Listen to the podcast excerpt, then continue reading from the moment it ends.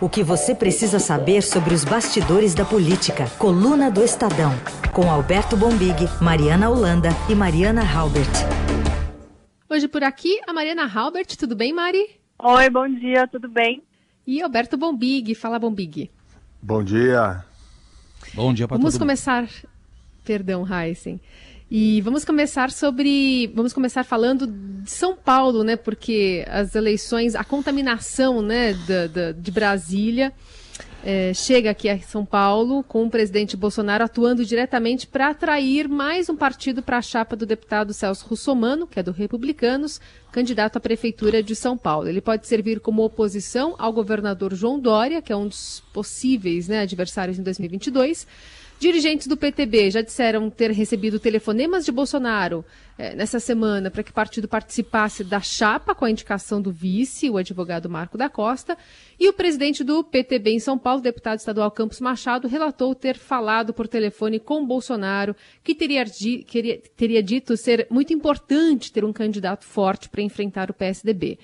O Tucano e o candidato à reeleição Bruno Covas formou a maior aliança partidária entre os 14 candidatos à prefeitura paulistana e entre os principais nomes da disputa aqui estão o ex-governador Márcio França, do PSB, Guilherme Boulos, do PSOL, Joyce Hasselmann, do PSL, Gilmar Tato, do PT, que ficou isolado sem conseguir unificar a esquerda. Que, é, a, a, tudo que não se queria aqui pelos outros candidatos, né, Bombig, era uma contaminação de um, uma eleição 2022. Mari, Falando sobre a eleição aqui de São Paulo, os candidatos torciam para que não entrasse na disputa o Celso Russomano, né? É verdade, havia essa expectativa principalmente do, do lado ali do Bruno Covas de não ter essa polarização, né? De evitar é, antecipar as eleições na, é, de 2022 agora. Acontece que o Celso Russomano até antes, né, é, a oficialização da candidatura dele ficou ali meio para o último dia, justamente porque ele mesmo não estava é, se colocando tanto. Foi uma questão mais do partido de insistir para que ele fosse candidato. É, Tentou-se fazer uma, uma composição com a Joyce Hasselman para que ela fosse a vice né, na chapa. Ela não aceitou e aí coube essa negociação para trazer o PTB, que hoje é, é um partido que está muito ligado ao presidente Bolsonaro, né, por, até por causa da relação do presidente do, do partido, o Roberto Jefferson, com a família Bolsonaro.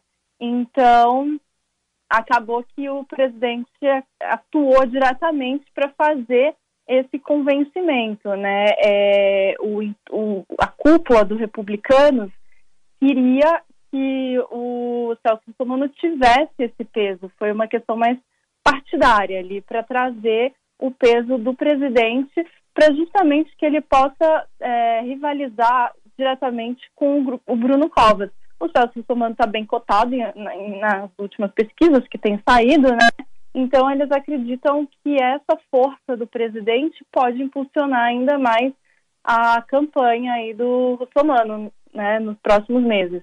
Bom, o, é, o presidente, até onde pode ir esse envolvimento dele em Bombig? Porque fica parecendo aquela coisa do se eu ganhar, tudo é, fui por minha causa, se perder, não foi por minha causa. Até onde vai esse envolvimento é, direto aí? Ele está numa situação boa, né? É, esse, acho que não foi uma estratégia pensada, mas eu vou chamar assim, essa estratégia de ficar sem partido nas eleições municipais, deixa ele nessa situação, digamos assim, mais confortável, né? Então, se a gente for lembrar, por exemplo, as eleições anteriores, em que o PT estava na presidência, sempre havia um candidato do PT em São Paulo e, por consequência, obrigava o presidente a se posicionar. Então, obrigou o Lula a se posicionar em 2004 e 2008, depois a Dilma com a Haddad e tudo mais. O Bolsonaro está na situação mais, mais confortável ele pode, é, como está fazendo nos bastidores, ajudar o russomano, é, de alguma forma trabalhar por ele nesse primeiro momento, mas ver como é que isso vai. Se a candidatura é, é, não vingar, vamos dizer assim, parar nesse patamar que o russomano tem, que não é pequeno, como estava dizendo a Mari Albert, já é um patamar bom, o Bolsonaro pode dizer, olha, é, nunca entrei, esse negócio não é comigo tudo mais. Agora, se der certo e subir, é muito provável que ele vendo uma chance de vitória, ele se envolva se envolva um pouco mais nessa campanha porque para qualquer estratégia, para qualquer plano que o Bolsonaro ter, possa ter com relação ao 22, nós sabemos obviamente qual é o plano dele, é reeleição, trabalha dia e noite pela reeleição já, é, ter uma posição é, na, na, Prefeitura de São Paulo, imagina, ter um aliado na Prefeitura de São Paulo a partir do ano que vem, seria para ele um cenário muito, muito, muito importante, qualquer que venha ser o, o, venham a ser os adversários dele em 22. Eu vejo muita gente falando, ah, não, é, essa, essa entrada em São Paulo via Russomano é para combater o Dória. Não é apenas não. É, você está na Prefeitura de São Paulo com orçamento do tamanho que essa prefeitura tem, com a visibilidade que uma administração tem, você ter um aliado seu nessa prefeitura, te posiciona para qualquer adversário, para enfrentar Moro, enfrentar Haddad, enfrentar Ciro, enfrentar quem quer que seja. Nesse sentido, é, é estratégico demais esse posto da prefeitura de São Paulo e dessa eleição. E nós estamos vendo o seguinte, só para completar e ampliar um pouco mais. O Bolsonaro está totalmente enfronhado na política do Rio de Janeiro, está com um governador aliado agora, tem um prefeito aliado que é o Crivella. Se conseguir essa, essa, essa jogada de, de, de impulsionar o Russomano em São Paulo, se posiciona bem aqui também. Ele não é, é, é tem um discurso de deixa rolar, mas não deixa rolar não. É, é a família Bolsonaro trabalha, faz política nos estados sim.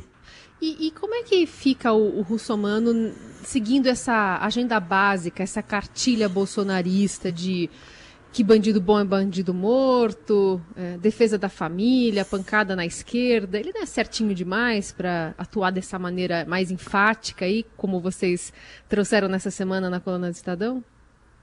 Ótima questão, Carol. É, a questão da segurança ele já enfatizou muito forte na, na, na, no lançamento da candidatura, né?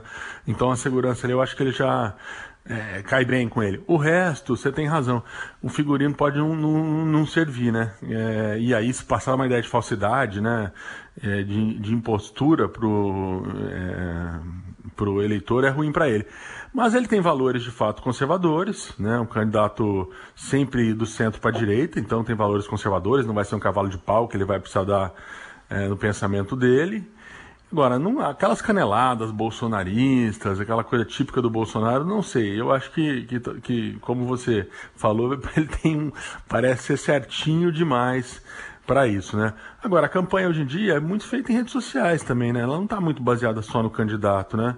Acho que as, as últimas eleições têm mostrado que é, é a figura do candidato ainda é, obviamente, tudo, né? Porque ele é o candidato, mas mas as redes sociais, os programas têm muita importância. É isso que a gente vai ter que ficar muito atento. Vamos ver qual o tom que ele vem nas redes da campanha dele e, e no programa de TV. Se ele vai defender os valores do Bolsonaro ou se vai ser o velho russomano das outras campanhas, que aí a gente sabe mais ou menos como como como começa e como acaba, né? Começa muito bem, mas no é. final vai perdendo gás e não chega no segundo turno. Vamos ver se vai ficar bom para ambas as partes aí, né? Como diria o repórter russomano, né? Ou, ou se, com, com todo respeito aos nossos vizinhos aqui da América do Sul, se vai ser o bom e velho cavalo paraguaio, né?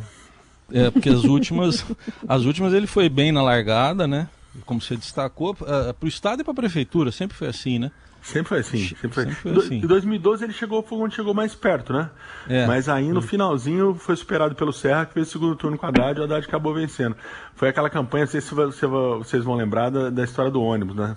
Ah, o foi. Haddad, a campanha do Haddad pegou ele no, na questão da, do, do, do bilhete único, da tarifa do ônibus uma estratégia ali do, do João Santana, que era o maqueteiro do Haddad, que se mostrou muito correta, né?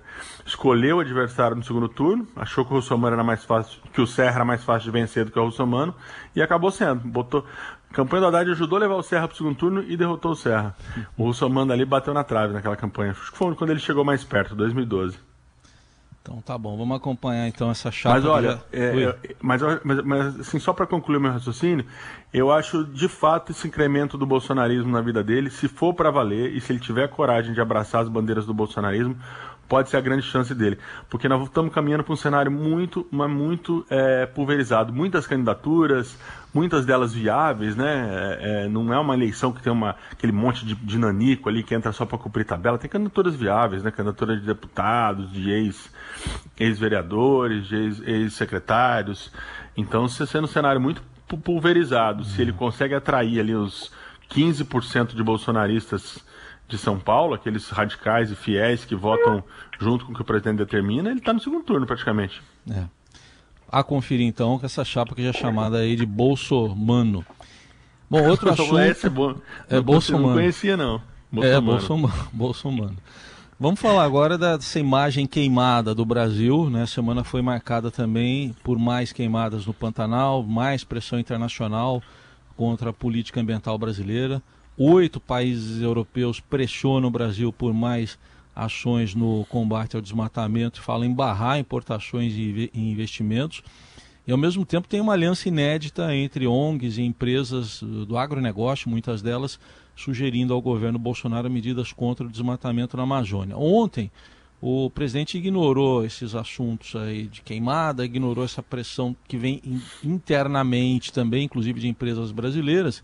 Disse que o Brasil é o país que mais sofre ataques de fora em relação ao meio ambiente, mas ah, deixa ele falar o que, que o Brasil está. O Brasil é o país que tem a quase totalidade, grande parte da sua matriz energética a de fontes renováveis. Nós temos aqui usinas hidrelétricas, energia eólica, energia solar, biomassa, entre tantas outras. O Brasil é o país que mais preserva o meio ambiente. E alguns não entendem como, né? É o país que mais sofre ataques vindo de fora no tocante ao seu meio ambiente.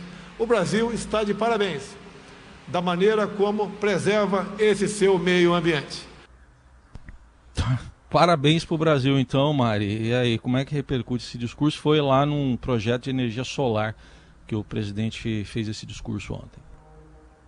Pois é, parece que ele está vivendo em outro Brasil, né? É, a gente tem acompanhado aqui diariamente as notícias das queimadas no Pantanal, a gente acompanhou antes é, as notícias sobre o desmatamento na Amazônia e o presidente continua insistindo é, que isso é só é, pressão externa, que são só os estrangeiros que estão falando sobre isso porque tem interesses é, comerciais e até mesmo políticos né, em relação à floresta amazônica, principalmente, e ele continua insistindo nessa toada. Mas o ponto é que a gente está vendo que os próprios órgãos do governo, né, como o INPE, estão divulgando que o Pantanal, por exemplo, está tendo a pior queimada no mês de setembro da sua história.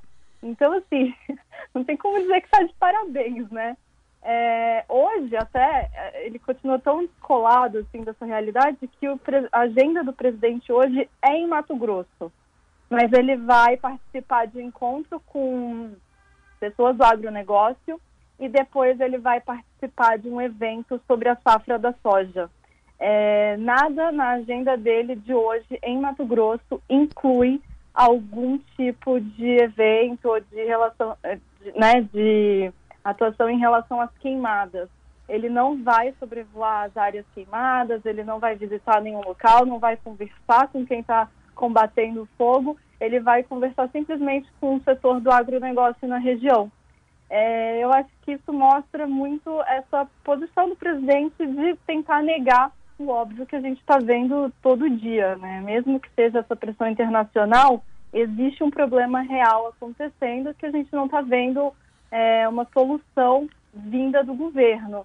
É, só para completar, essa série de reportagens que o Estadão fez em loco, repor o repórter que estava lá, o Vinícius, ele conta que ele viu muitos, é, muita gente da sociedade civil, de ONGs, é, né, voluntários atuando ali no combate às queimadas, e viu muito poucos agentes do Estado tentando combater.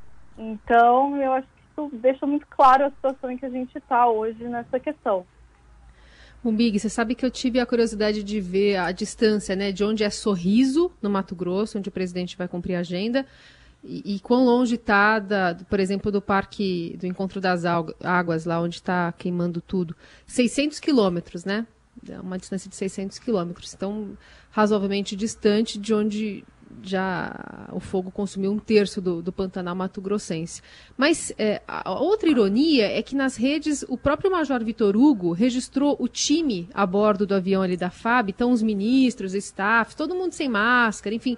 acho que re, re, reflete um pouco, né, de como o governo tem enfrentado a pandemia, enfrentado os dados negativos. A gente viu durante a semana eh, esses testes de Covid de autoridades, né, que estavam na cerimônia da posse do ministro Fux, lá no Supremo. Também aglomeração na posse do ministro da Saúde. E agora todo mundo sem máscara também num, num jatinho indo para o Mato Grosso. Passa, vai passar em cima, basicamente, de onde está é, pegando fogo ali no Pantanal para aterrizar em Sorriso. Pois é, você fez a, a, ligação que eu iria fazer, me antecipou aqui. É virar as costas, né? Me parece uma estratégia muito. Deu certo uma vez, estão tentando repetir, né? Vamos virar as costas, virar, virar as costas. O presidente virou as costas para a pandemia e está virando as costas para o Pantanal e para a questão ambiental de uma maneira geral. Então, é, é todo esforço para preservar a imagem dele. E aí coloca uns fusíveis, né? Tipo, é, ministro, ministro Salles que, que se prestou esse papel, inclusive até, né, de também topar essa empreitada, se, se jogar à frente disso para proteger o presidente, o Mourão, que é o vice-presidente, que eu acho que até entrou bem, bem intencionado nessa história, mas que agora também está trabalhando como escudo do, do Bolsonaro.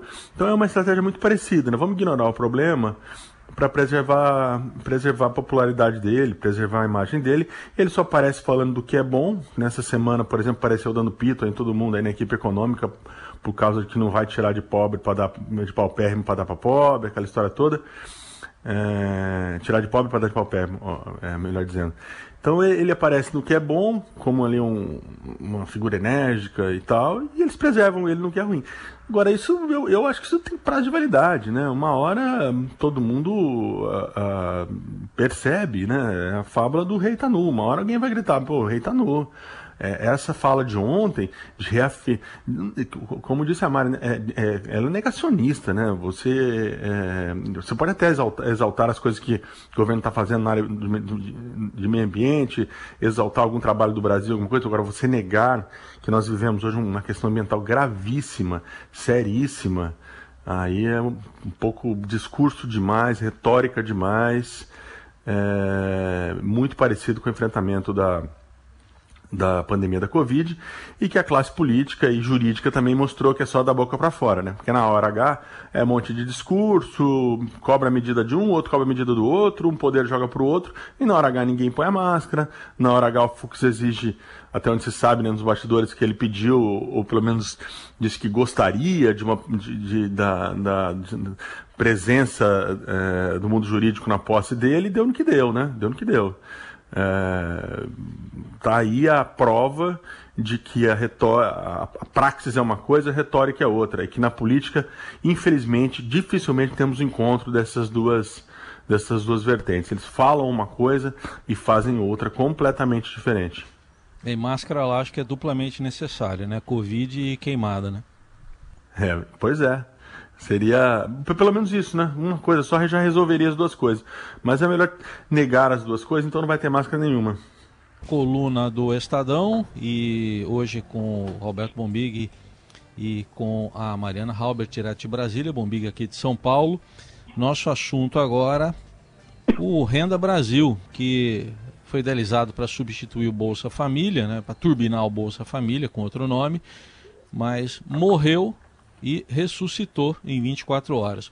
Bom, o presidente Bolsonaro ficou irritado com notícias de que a equipe econômica buscava soluções para ter dinheiro para o novo programa. Uma delas, que saiu até no Estadão, foi notícia do Estadão, seria congelar aposentadorias e pensões por dois anos, uma razão suficiente para um cartão vermelho dado pelo presidente. Até 2022, no meu governo, está proibido falar a palavra Renda Brasil.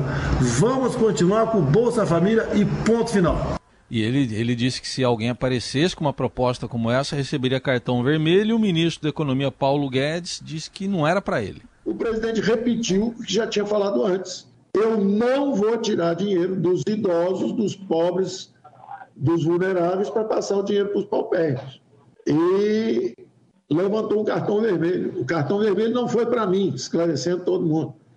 Eu conversei com o presidente hoje cedo, conversamos sobre as notícias dos jornais. Eu lamentei muito essa interpretação, não é? Bom, e enquanto chamavam o VAR para ver para quem era o cartão vermelho, no dia seguinte ao fim do, do Renda Brasil, fim entre aspas, o, o relator do orçamento lá no Congresso, que é o senador Márcio Bitar, revelou ter recebido autorização de Bolsonaro para buscar fontes de recursos para o Renda Brasil. Como é que fica o Renda Brasil ressurgindo, Bombig? Pois é, você falou tudo, tem que chamar o VAR aí para ver para quem foi esse cartão, né? O Guedes fez que nem aquele jogador, né? Que faz a. Já sai com a mão levantada dizendo, não tem nada a ver com isso, não tem nada a ver com isso, com medo de ser expulso. Esse está gostando de jogar, né? É, acho que a, é uma, assim, o que sai politicamente dessa semana, mais um desgaste, mais um ruído entre Palácio Planalto e equipe econômica, né? É, muito ruim pro, pro, pro país e também pro, pro ministro Guedes, né? Assim, o Guedes, diferentemente do, do Sérgio Moro, do Mandetta, que eram ministros que, que também eram muito importantes para o Bolsonaro, mas acabaram saindo do governo, o Guedes parece não ter pretensões políticas, né? Ele não está no horizonte dele, pelo menos até onde a gente sabe, onde a gente tem observado agora, disputar uma eleição, disputar um, um, um, um mandato no executivo. Então ele vai, de alguma forma, é, é, sendo mais flexível e suportando essa, esse óleo quente, essa, porque é uma fritura, já estamos num é um processo de fritura esse, né? Então ele vai sendo resiliente e permanecendo. É, acho que principalmente por não ter esse projeto lá na, como o Moro, né? O Moro chegou uma hora que ele, tava, ele próprio estava se trombando, se chocando com o Bolsonaro, ele batendo espelhinhos e resolveu sair. Mas a, a grande questão é até onde é, é, essa situação do Bolsonaro desautorizar publicamente a equipe econômica, dizer que vai dar cartão vermelho e, e essas, uh, como você disse, essa coisa, um dia morre, no outro dia ressuscita. Não, é, economia não é assim, né? Ela tem que ter um pouco mais de direcionamento, ela tem que ter mais pre previsibilidade, né?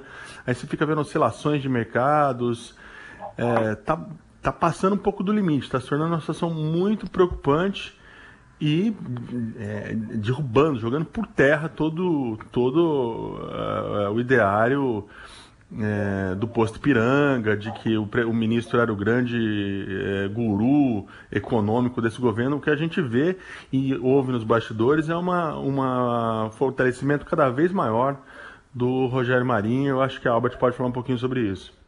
Sim, eu até ia complementar o seguinte, é, que você estava falando desses bate-cabeças entre o Planalto e a equipe econômica. É, esse episódio dessa semana irritou muito a equipe econômica justamente porque o presidente falou tudo isso em público, né, de uma forma muito enfática, e depois, em conversas reservadas, meio nos bastidores, ele jogou a bola para o Congresso. Falou: ah, Congresso, resolve aí o meu problema. Então a equipe econômica também ficou desmoralizada, né? Falou: é, os técnicos dizem que eles estavam com a proposta praticamente pronta, que já apresentariam para o presidente essa semana e levaram esse banho de água fria e ao mesmo tempo também foram trocados pelo Congresso. Então isso também, esse jogo com o Congresso também tem irritado um pouco os técnicos.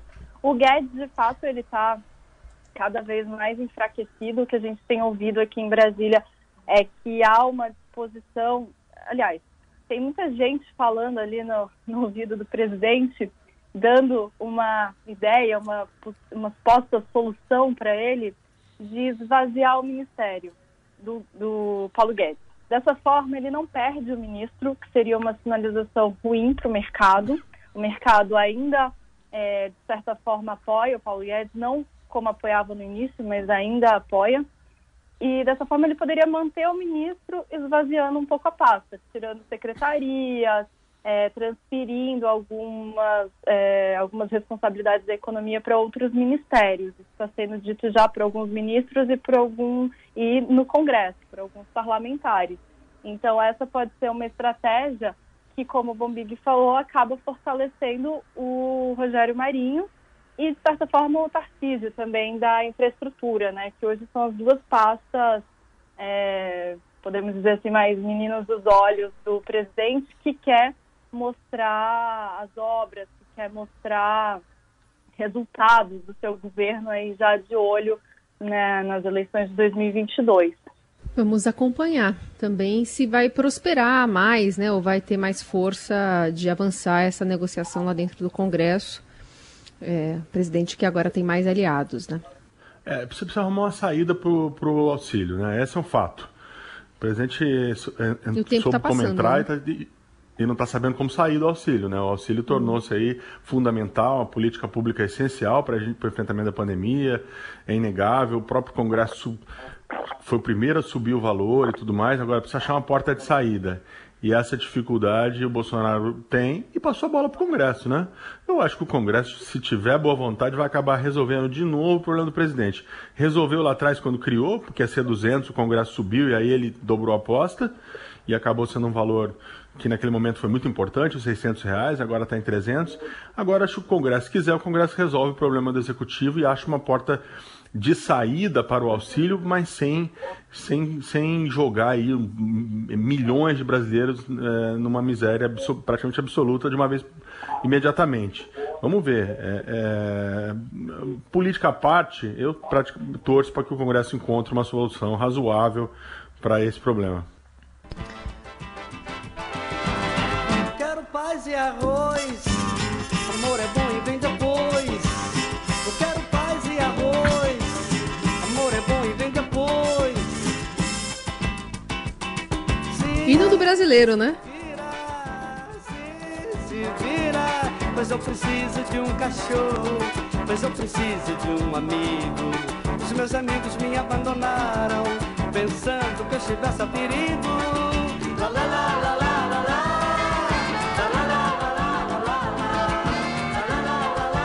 Jorge, bem com paz e arroz. Lembrando que essas últimas semanas aí tinha muita discussão também sobre preço de arroz, né? O presidente pedindo patriotismo dos donos de mercados para esse preço não subir muito.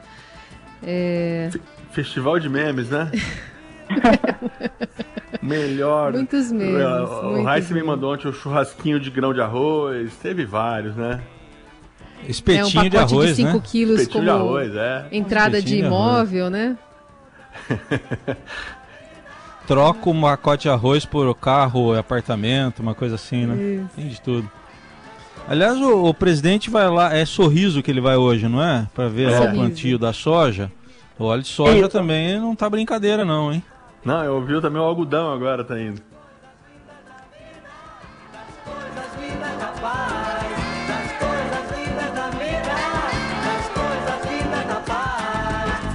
Bem, que seja um fim de semana tranquilo para vocês. Semana que vem voltamos com a coluna do Estadão versão áudio aqui no Jornal Eldorado. Obrigada, Bombig. Obrigada, Paz e Mari arroz pra Halbert. todo mundo.